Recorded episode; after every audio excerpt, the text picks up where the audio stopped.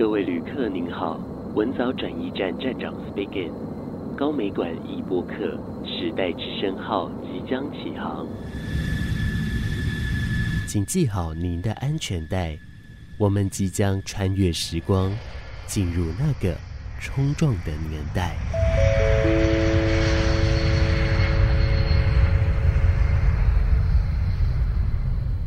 你知道长颈鹿的台语吗？跟阿妈喽，那个它叫吉林喽。嗯，那你知道独角仙的台语吗？独角仙，呃，不知道。叫做，我也不知道，我也忘记了。那你知道青蛙的台语吗？呃，它有几只脚？四只啊。对，那所以它叫什么？细卡。细卡啊。细卡啊。那你有知道念起比较特别的台语？暗公叫。它是那个猫头鹰，就是暗公叫，就是原因就是因为它在晚上才会出现。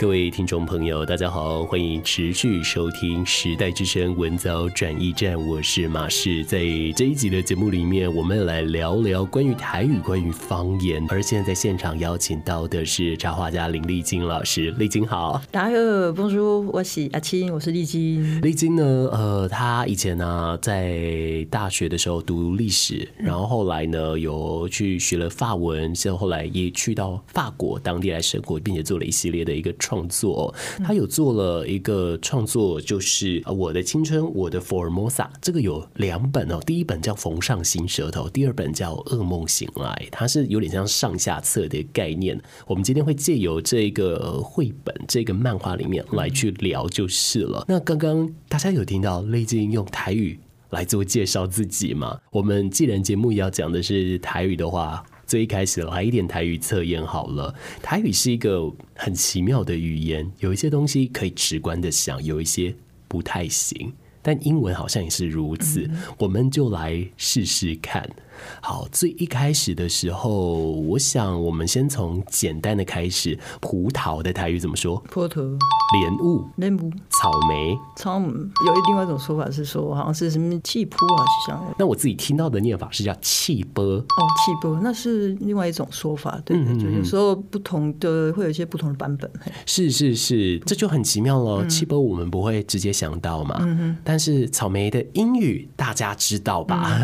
这就是一个非常。奇妙的一件事，嗯、再来或者蝴蝶。呀，哎呀，对，嗯、或者呢，它也可以直翻，就是哦掉。那我个人觉得说，在这里面还有好玩的。像动物也是，嗯，比方说蝙蝠，嗯，鸭脖，对，鸭脖，哦，丽晶好厉害哦。那企鹅呢？呃，这个卡就让你讲啊，嘿，企鹅比较少有人在讲，但企鹅也是很经典的哦，它非常的经典，就是我们会念它的英语叫 penguin，嗯，可是呢，它的台语叫做卡。鹅有没有可以理解了？就是它是像卡加鹅啊那。对对对，那我们在最后一个长颈鹿，长颈鹿英文大家知道是 giraffe 嘛？但长颈鹿它的台语没办法直翻哦，应该会用日文的 Kirin 来讲。的确就是这样子发。那丽晶知道它整个完整怎么发吗？因为 Kirin 麒麟它还是指那种上古神兽，嗯嗯，但是长颈鹿是当代生物。哎，我在我其实我是因为他就在讲，不是讲安布拉等等的 Kirin 哦。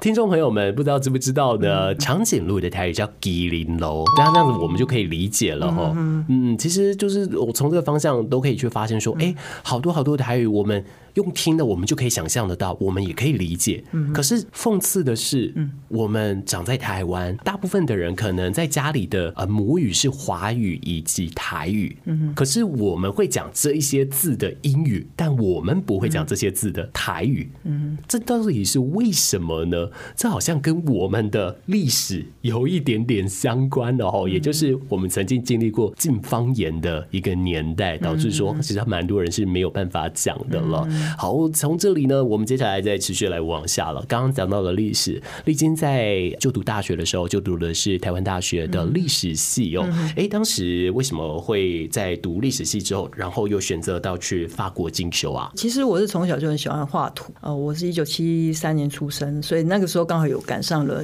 党国教育的尾巴。那台湾曾经经历过快四十年的一个独裁的一个统治，我那个时代小时候呃就喜欢画画嘛，那但是那时候画的是所谓的，大家现在听应该会觉得很很莫名其妙，可是那时候叫做保密防谍，就是要防匪谍，然后就同样的画画比赛，然后开始对漫画画画有兴趣，然后后来呢，但是呃接下来因为在我那个时代就升学还是蛮重的，就是说有就是要考试，然后很幸运还是很不幸，我的成绩不错，结果就是被认为说应该就继续升学，所以画画就搁在一边。那是到了大学有比较多自己空闲的时间，然后才回头去上嗯有一位陈如宪老师的插画课，然后他从日本带回来一个比较不太一样、比较自由一点，然后启发性的一个教学，所以我就慢慢的走回，重新又开始画图，然后画比较插画，然后后来就觉得，嗯，应该可以以这个，我们，也许做一个职业，然后毕业后就想说，工作一段时间，我想说应该去进修，然后就选了法国，因为后来在大学的时候学法文，对，嗯嗯嗯，就我所知，你本来好像是对日文比较有兴趣，对啊对，但是我是日文的逃兵，对对对，很可惜，不过现在还是希望把它学回来，因为这个学了这个语文，当然去日本自由行会很方便的多，然后另外一方面也是呃跟台湾历史这部分快呃半世纪的一个日本的时期，我觉得会有一些帮助。呃，关于这个日本时期啊，呃，我觉得我们很中性的讲法就是日本时代嘛，但是在华语来说就很奇妙了。我们听过日本时期、日治时期、日据时期，好多好多版本。哇，这个字一个不一样，好像就会有蛮多人会有不一样的一些想法了。我就曾经遇过有听众朋友在说，哎，其实不能讲日志，应该要讲日剧。然后讲日剧的时候，就会有人说，哎，这样子好像历史的观点不太对，等等的。我想这个好像是创作者的一个原罪哦，我们在字上我们都必须非常非常斟酌。那当然视觉上也是能理解你非常喜欢画画嘛，但是为什么还是会觉得说要用这个去做一份工作呢？就是譬如说我念了四年的历史系以后，才发觉自己其实不适合走学术路线，之后开始做接儿童插画的工作，那。呃，也是觉得说自己好像在这方面有一些是可以拿来做一个自己表现，就是说阐述自己想要的想法的一些作品。那但是在台湾看到那个时代，那应该是一九九零九零年左右吧。那会觉得还是有时候同时会蛮挫折，就是会觉得那个时候明明我们在台湾都可以看到所谓的意大利波隆纳这种非常有非常多样的一个绘本，然后创作表现，但是在国内的业界的时候，那种对于说画风或者说故事，我觉得。好像就是会觉得就是要走很安全牌，然后所以就觉得 就觉得很厌倦，就觉得好是不是应该出去看一下，然后慢慢的才觉得说，哎，好这个可以是做一份自己的职业这样。对对对。嗯，那当年在台湾的时候，嗯，我们那个环境怎么样？我们是经历了哪一些的历史事件？当然，我们从历史课本上可以看到嘛，只是说我们没有真的亲身经历过当时整个社会氛围怎么样。呃，如果是要说我自己走过、经历过的的一个路程，是我刚刚说过，一九七三年出生，然后呃，那时候一开始为什么会去画保密防谍漫画，是因为在那个时候的中国国民党它一个独裁统治的时代，那小学生其实就像对岸的中国，他们啊、在文化大革命的时候也是要画那种就是颂扬共产党德政的这种漫画，就是所谓的 propaganda 的这种政治宣传，就是深入到连小学生都变成来动员做些东西，就很奇妙的是从这边开始呃，就觉得哎。好像画图很有趣，然后因为可以参加比赛什么，小学生只是觉得哎有。好像有些肯定，然后又可以不用跟大家去上课，然后就去参加什么，还跑到屏东市去参加比赛啊什么的。然后接下来呢，但是到了国中的时候，比较一些遇到一些状况是，我一边是升学，然后但是那时候国中刚好遇到了就是蒋经国那时候过世。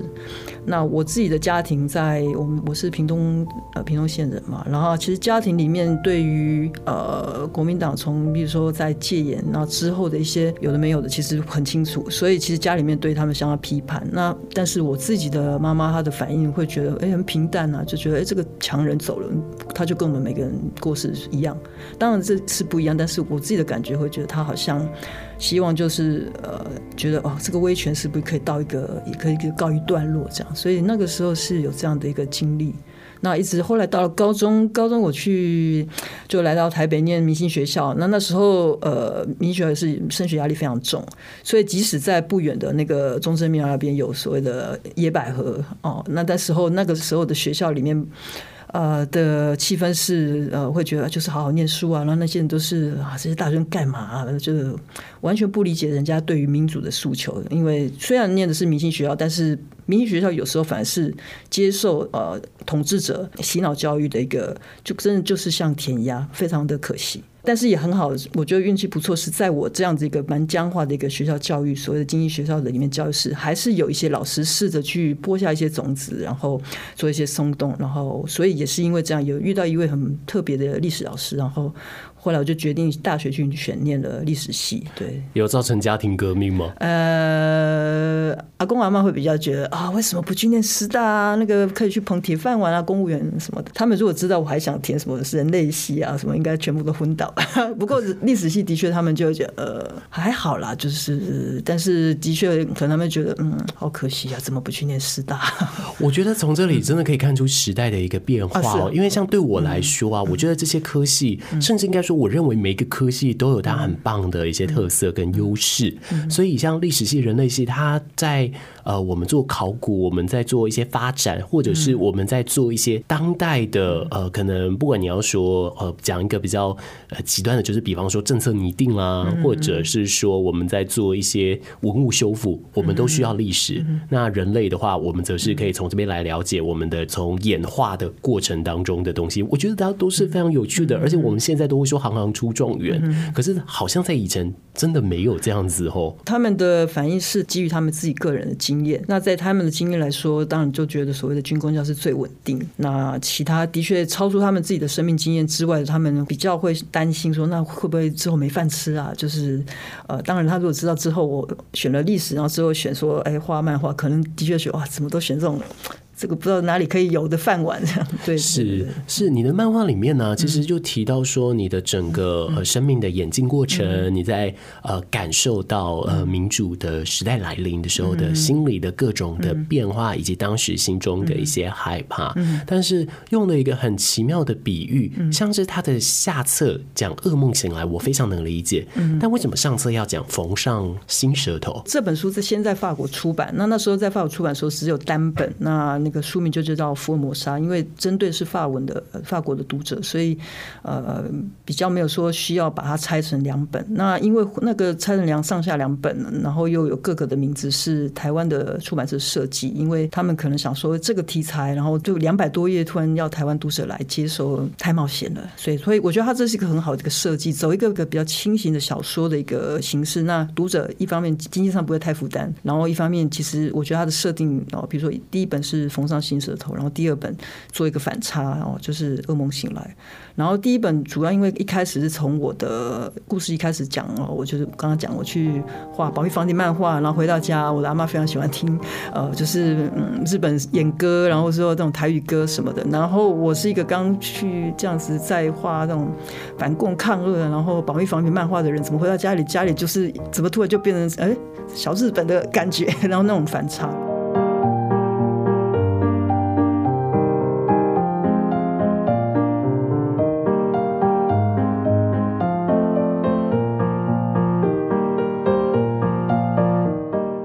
因为缝上新舌头的时候是讲说，呃，我这个世代，其实我爸爸那个时代就开始，我爸妈时代就开始，等于。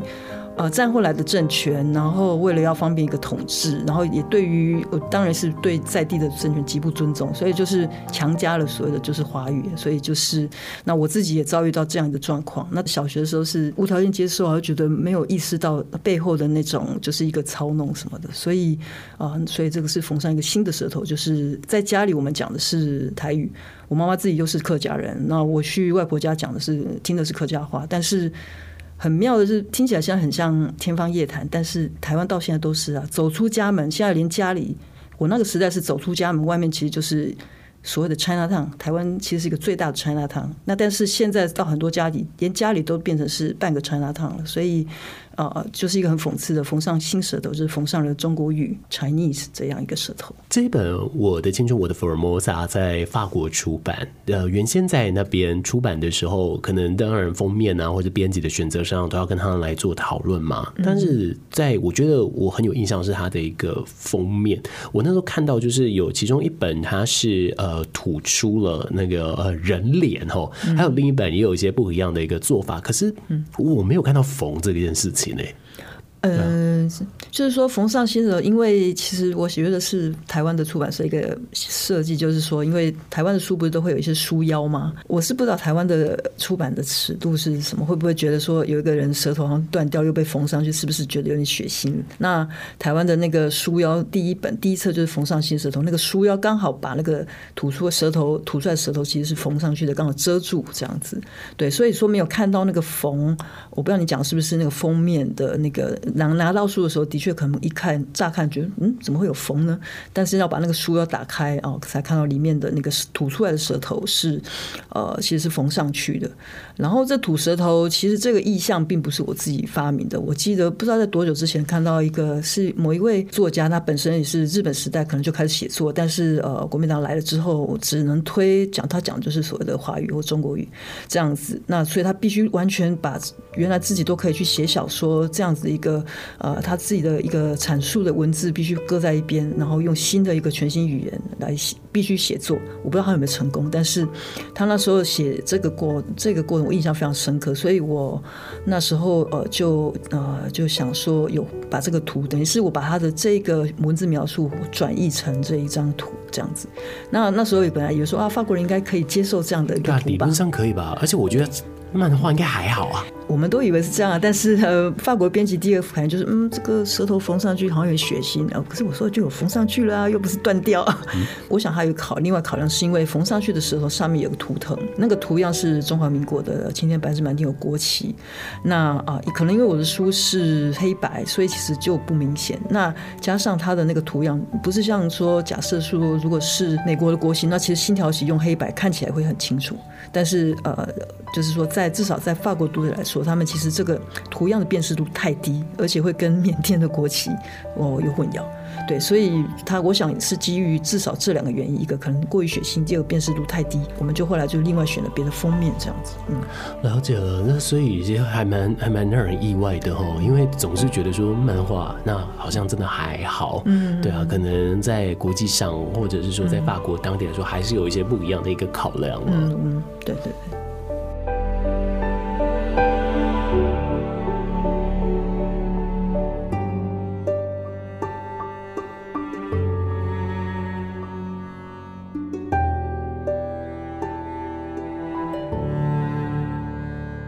现在来说，我们会说我们要尊重多元的一些文化呀，等等的，甚至我们可以拿以前的东西来做嘲讽。嗯，那在嘲讽的时候，刚刚有说到，嗯，现在有点像半个 China Town 的概念。嗯，可是呃，丽晶因为现在已经有看过我们的南方作为冲撞之所的展览了，你在这边有提到说，嗯，台湾土鸡的部分也是一种讽刺，这又是什么？是李俊贤先生的作品嘛？那如果我没记错，我记得是因为英英那时候战后独裁的时期。然后我们的国会等于是万年国会，那就万年老国代，等于从中国各省来，然后呢来在台湾这边，然后变成台湾人就变成只是其中一省，然后也没有太多的政治的参与权。但是后来有这样一个改变，然后那时候呃李俊贤先生就是用了一个其中一个参选就是什么一零一台湾土鸡，对对，然后他那个看起来比较有点像一个设计一个活动这样，他们也不是一个大幅的画或装置，但是我是到了现场才看到，就觉得哇，真是太。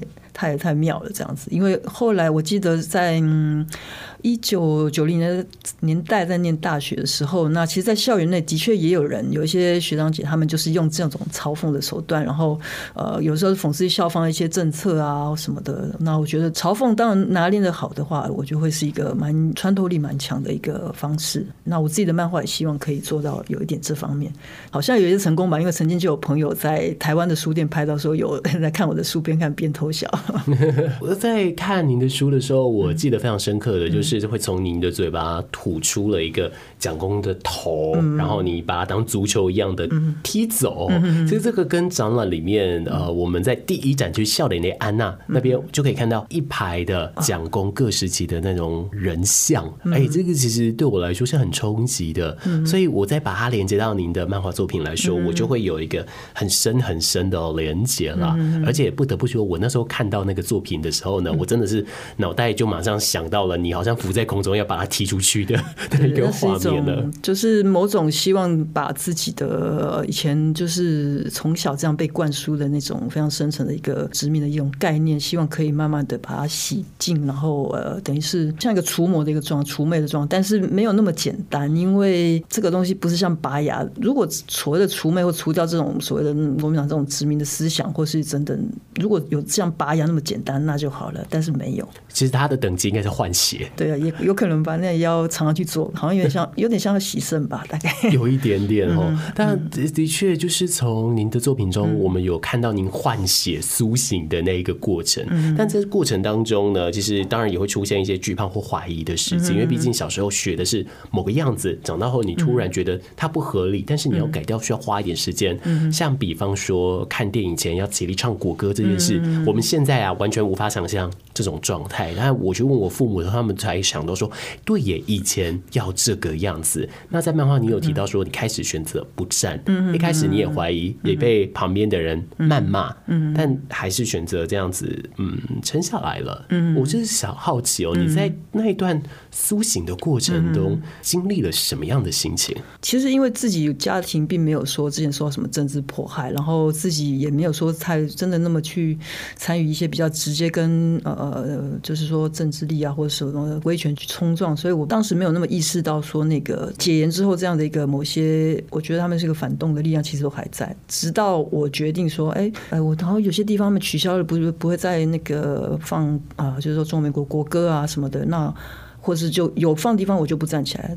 然后真的这么做了，当然也是因为还好旁边有那时候有朋友在啦，才敢这么做。自己一个人比较不敢。然后就当场就这样，有人就就会去骂说啊，你不爱国啊，或什么，就会觉得明显表示我不认同这样的一个做法，一个这个一个政权做。虽然已经都解严了，而那个压力真的就突然就从就像一个千斤这种东西就掉掉下来了，而且还不止一次，所以也比较可以意识到说。哇，这个就像刚刚讲的，这个不是说所谓一九八七解严了，然后所有之前国民党政府他们安插的这些所有东西，好像就突然大家都突然哦，就是快乐的继续过民主的东西，没有。其实台湾一直到现在，我们今年是二零二三，最基本的证明啊，然后还有语言的问题，其实都一直存在，甚至大家都觉得好像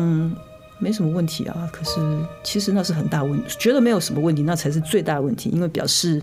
之前的近四十年，他们的一个殖民统治是成功的。对，嗯，就是男朋友问女朋友中午要吃什么，回答随便是一个非常恐怖的回答一样，一样是个很大的问题。嗯，对，只是可能程度上，可能我们这个程度上比较大一点，然后因为它牵涉的整个呃国际认同的等等的一些问题就是了。哎，刚刚这样子讲啊，我其实觉得是是好玩的，因为我前一阵子，因为呃我在二二八年假的时候，我去看了一个。呃，舞台剧，嗯，他是在讲跟白色恐怖相关的一些剧。那在会后呢，也有找了呃，有是呃白色恐怖受迫害的家属。那这位家属他是呃有去爬书了，那一位呃受迫害者是他的爷爷。去写了他的一些相关的文字啊，等等的，或者很多很多的爬书。但是呢，他说到一件很有趣的，就是说他原本要去到某某一个做县市的图书馆，可是，在当年来说，图书馆可能是一个非常危险，甚至可以被列为禁地的一个地方。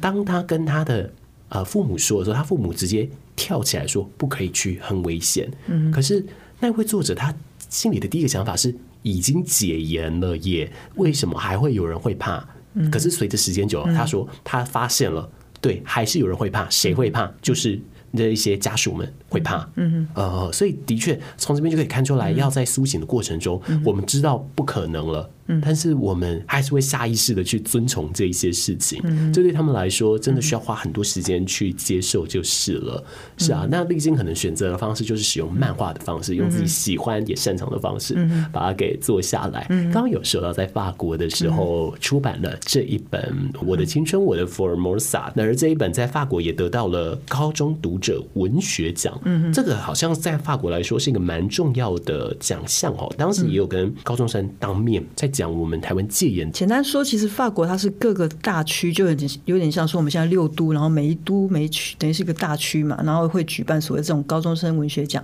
那他就是等于是呃，先是比较是老师们可能有一个一呃选出一些书，然后就各个区他们的学学生高中生就会开始就从单同时是呃他们会去讨论，那觉得哪一本书他们觉得可能这本书不错啊啊，另外可能书也可能有人觉得啊这个就就又画的又表现的不是很好，他们会做一个讨论。我觉得这是很好的训练，就是不是只有像呃只是咱们作文啊，或者说哦学这个是什么词性，而是呃你要培养所谓的。大家都说，哎，台湾出版不景气，那你要培养读者。那你要培养读者，那其实就要让他们可能去学的，就是去呃，同时是评论者，然后呃，觉得到底是就他们当然就有他们意见，那同时也在学怎么去跟人家呃，就是说，哎，嗯，去做一个论述，然后捍卫自己的意见，然后沟通，然后所以我是觉得这是一个很好的练习。他们的这已经办很久。那我拿到是在啊、首都巴黎，它旁边有个大巴黎区，大巴黎区的一个高中生文学奖。那我自己也会。蛮意外，因为毕竟是我的在法国出版第一本书。然后他那时候我得奖之后，然后是嗯，隔年二零一三年的时候三月在巴黎，他会有个巴黎国际书展，是在那边就有等于是领奖之后，然后就有机会跟在场受邀的一些呃其他的高中生，然后可能简单讲一下我这本书呃我的一个想法。那我那时候提到就是说呃这算是一个高中生的一个某个前高中生，但因为那我那时候已经有年纪，他们台下才是真的最青春的高中生。然后就说是一个前高中生的一个，算是一个 很像一个忏悔录，因为呃，就是说也自己都不知道，然后也完全不知道自己土地的历史，然后嗯，然后就有这样的一个呃机会可以跟他们对话，这样。哦，对，我觉得忏悔录是一个很。很冲击式的一个比喻耶，因为我自己认识的法国人来说，他有讲到，其实法国当地的史料从路易十四之后，其实保留的是相当完整的。但台湾可能因为我们历史不断更迭的关系，所以我们在保留上比较辛苦一些些，都还需要再重新填满。那也的确就造就我们不认识我们这块土地上所发生的事。还有一点很有趣的是。因为法国它经历过法国大革命，他也经过很多的这种抗议的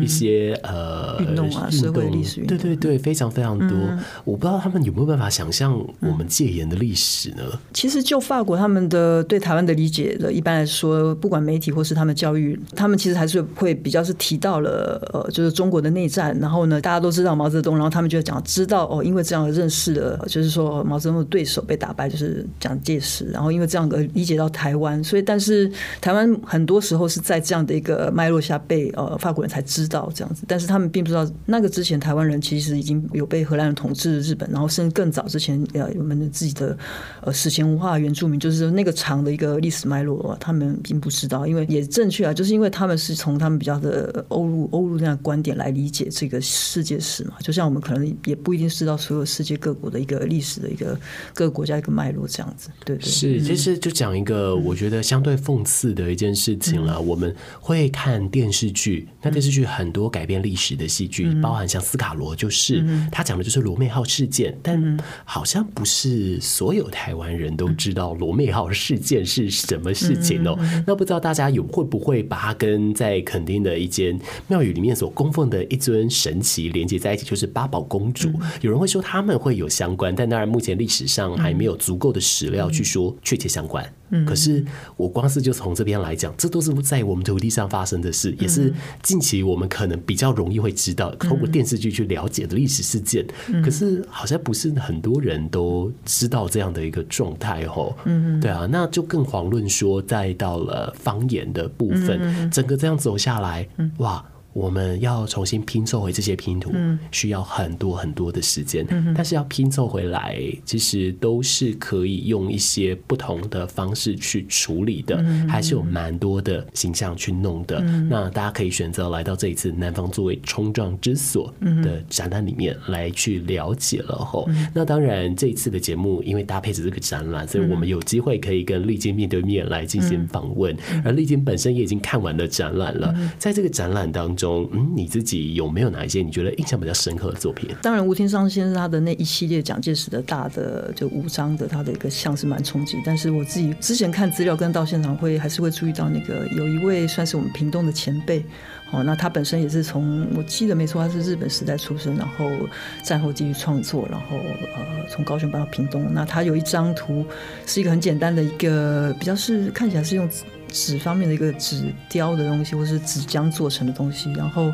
然后他只是做一个很简单造型，那可我不知道是不是因为他这种非常极简的一个造型，然后我就反而比较注意到。然后我去现场看的时候，看旁边的说明才知道，哎呦，他还原来用了我们大家就大家都常用那种金钻这种明纸的东西，金明纸啊，然后把这个东西融进去做，所以的确现场看可以看到他的一些材质这样的东西，然后这个是让我是蛮印象深刻的。这部作品叫《惆怅一》，嘿嘿嘿，对对对，嘿，这是一个很特别的，因为我自己在看展览，我也被这一幅。吸引了，对啊，因为可能也是它的极简或者它的材质，让我觉得很觉得很奇妙。嗯，对对，因为他旁边也有展出他自己的平常的一些手绘，画他的父亲啊，或者是风景什么的，但是。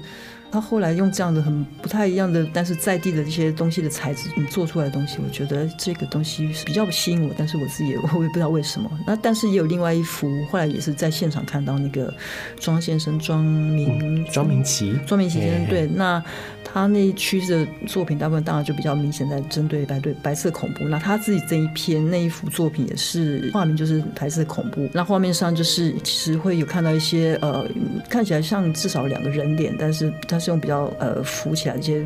物件，然后去这样看到他们，当然都是有扭曲，然后就好像在看一个洪流这样，然后那个但是洪流里面飘了很多那时候建时代的所有或者是所有那些字嘛，什么逆匪啊，或者什么一些口号式啊，中华民国什么样怎么样那些，那我一直看就觉得，就是那个东西构图还有这个会，主要它字还有那个口号在那个时代。其实其实是没有声音的，但是大家会看到那个时代又充斥着很多声音，但是那就是一种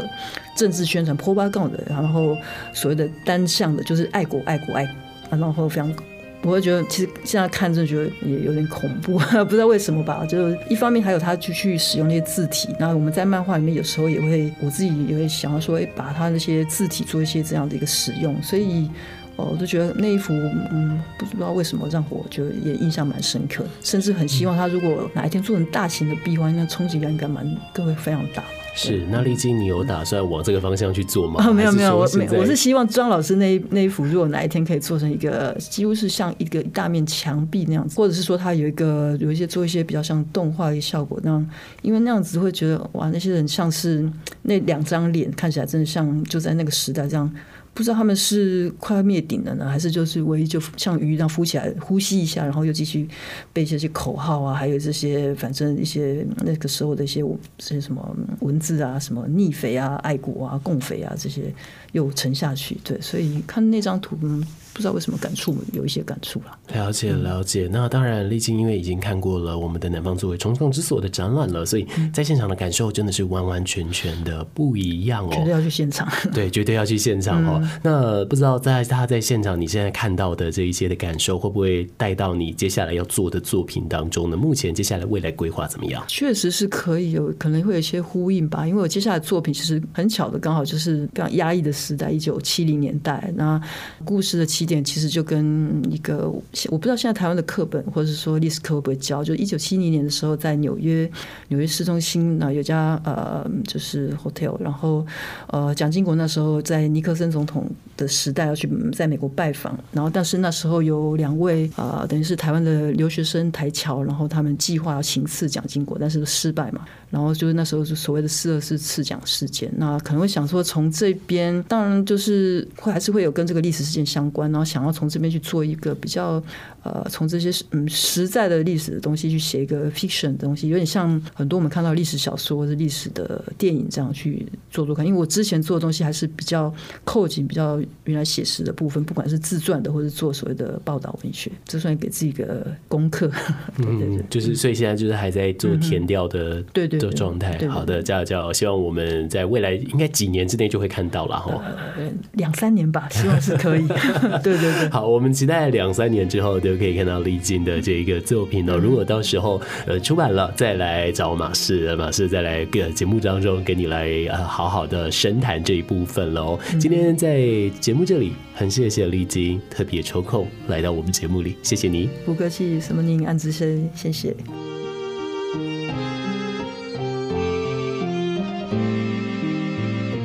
本节目由高雄市立美术馆与文藻外语大学传播艺术系共同制播，谢谢收听。南方作为冲撞之所的展览已经开始了，邀请您从即日起到二零二四年九月八号期间莅临高雄市立美术馆，